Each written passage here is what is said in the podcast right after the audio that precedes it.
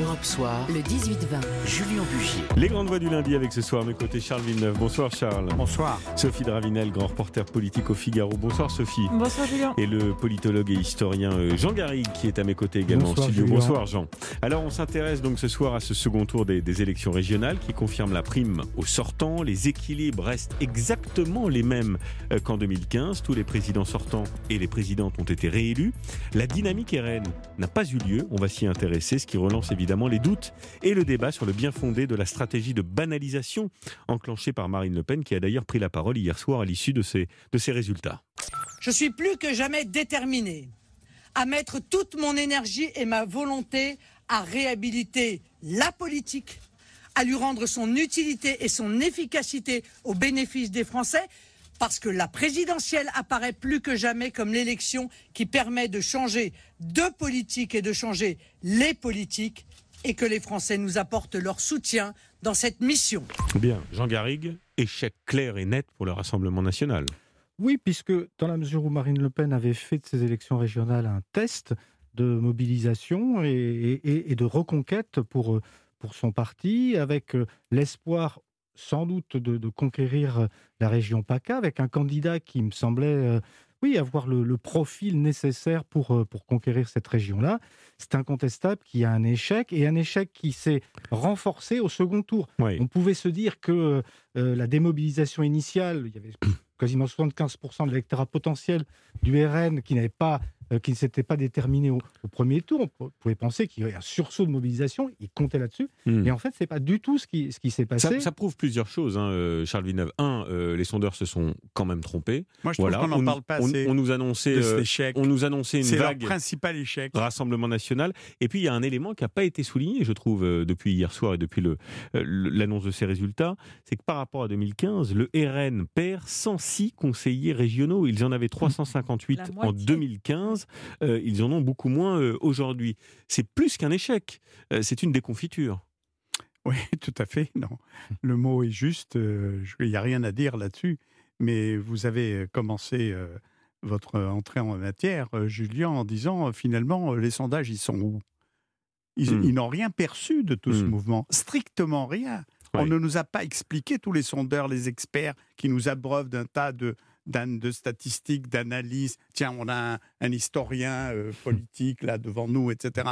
Euh, j'ai- J'aimerais bien avoir une réponse là-dessus. Hmm. Comment ce, ce phénomène, qui est quand même un phénomène, je trouve considérable, incroyable, parce que finalement, là, on en revient aux grands, aux grands féodaux. Il n'y a que les grands féodaux qui ont été élus dans cette affaire. On retrouve les, les- les duchés anciens de la monarchie. C'est le euh, retour de euh, l'ancien monde. On va en parler avec les ténors vrai, de la droite et de la gauche. Et, Mais- donc, et donc, euh, pourquoi? Mais ce qu'il y a de vrai, c'est que dans cette, cette hécatombe, euh, notamment au niveau de l'abstention, Oui. il y a quand même un, un deux, deux, je dirais, un homme et un, un parti qui a payé très cher, c'est le Rassemblement national et le président de la République. Oui. Mais sur l'abstention, vous avez raison, Charles Villeneuve. Petite parenthèse, mais sans faire de café du commerce, euh, ça discrédite la parole publique, ça discrédite les commentateurs et ça discrédite aussi les sondeurs. Quand Alors- on nous annonce une vague Rassemblement national et qu'elle n'a pas lieu, avec une abstention record, ça discrédite euh, l'ensemble de la, de- des- des observateurs d'une certaine manière, Oui. Sophie Dravinel. Oui, ça peut, ça, ça peut, et sans doute c'est le cas. Euh, personne ne va sortir euh, vraiment grandi dans toutes ces euh, personnels-là euh, chargés de, de préparer nos élections. Je pense que la difficulté pour les sondeurs, mais je parle sous votre contrôle, Jean Garrigue, c'est aussi euh, cette abstention, le sûr, niveau justement de Ne l'abstention. parler sous son contrôle.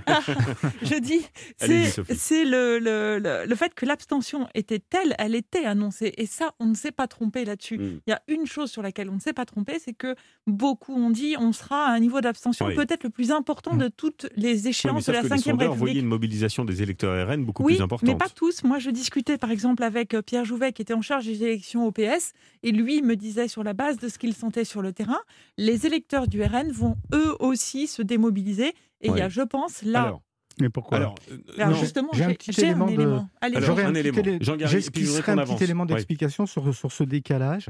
C'est que les sondeurs euh, se sont, euh, com- comment dirais-je, ont agi, ont, ont choisi comme échantillon des échantillons, je veux dire, les plus représentatifs de la société Oui. française.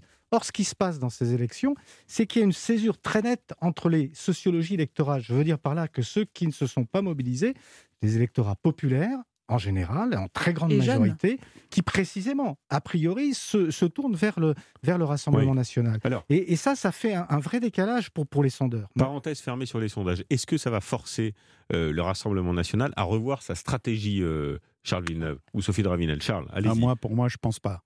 Trop tard. Trop tard. Trop tard. Parce, qu'il y a des dissensions au sein du parti. Je voyais euh, Oui. l'eurodéputé Nicolas Bay qui dit il y a un congrès samedi et dimanche à Perpignan qui dit ce sera l'occasion enfin d'avoir un débat de fond sur la stratégie et les raisons de la démobilisation. Oui, certainement. De toute façon, il, y a- il peut toujours y avoir un débat. Mais en fin d'élection présidentielle, c'est une personnalité emblématique, Oui. normalement. Et la plus emblématique reste quand même euh, Marine Le Pen. Hmm. Alors, on Mais est-ce peut, qu'elle s'est on- trop institutionnalisée? Elle est euh, pour l'euro, pour le Hmm. remboursement de la dette. euh, elle ne déteste plus les immigrés. Elle l'a dit Oui, en, en ces tout à termes. fait. Je suis tout à fait. euh, Vous me coupez la, la chic là-dessus. Tout L'herbe à sous le fait. pied. Non, mais c'est vrai. C'est exactement ça. Elle, euh, C'est un, c'est c'est un électorat anti-système. Quand vous, Mm. si vous égratignez complètement, si vous voulez scaparer comme anti-système, comme les mesures anti-système, les propositions anti-système, bien évidemment, vous videz de sa substance, Oui, si vous voulez, le sac de, de cet anti-système. oui. Et donc, partant de là, mais moi, je trouve qu'il y a un phénomène beaucoup plus profond et qui n'est pas tellement à l'ordre du jour de l'explication. Je crois que le non-cumul des mandats, je crois que la dévalorisation du Parlement ont amené petit à petit les gens à prendre conscience que finalement, tout se passe à l'exécutif au Ah, niveau de l'élection présidentielle. Oui. Et dès lors, si vous voulez, il y a... ça ne présage pas une démobilisation des électeurs RN pour la présidentielle. euh, non. Non, En tout pas cas, ça. ça, en Oui. tout cas, mais, ça ça le- l'atténue. mais, mais sur une élection locale qui reste locale, Hmm. régionale, ça démobilise. Alors, euh, il y a quand même un élément qui peut peser euh, dans les euh, dix mois à venir jusqu'à l'élection de 2022, euh, Sophie de, de Ravinel, euh, c'est qu'il y a quand même un certain nombre de, de- de petits barons au sein du Rassemblement national qui disent on s'est trompé de ligne. Regardez Bolsonaro euh, au Brésil, regardez Trump euh, aux États-Unis. Si on veut l'emporter, il faut être transgressif Mhm. et il faut assumer des positions parfois extrémistes.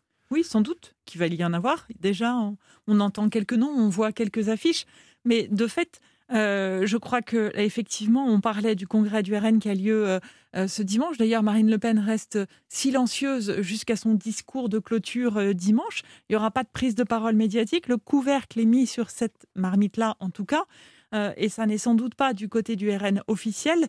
En tout cas, dans les mois, dans les semaines qui viennent, que les choses vont pouvoir bouger. Oui. Après, est-ce qu'elle va être bousculée? Est-ce que les sondages euh, vont euh, tomber? Est-ce que Xavier Bertrand va prendre euh, du poids et que effectivement là, ceux du RN ou l'électorat potentiel va commencer à s'agiter? C'est en plus si la rentrée sociale est très agitée et qu'il y a des renouveaux Mmh, mmh. euh, de, de- de mouvements durs euh, sur le terrain, et c'est possible. Alors, justement, on va en parler de Xavier Bertrand dans quelques secondes. 18h39, vous restez avec nous. Euh, Est-ce l'autoroute maintenant pour le président réélu des Hauts-de-France en vue de 2022 On en parle après la pause. À tout de suite.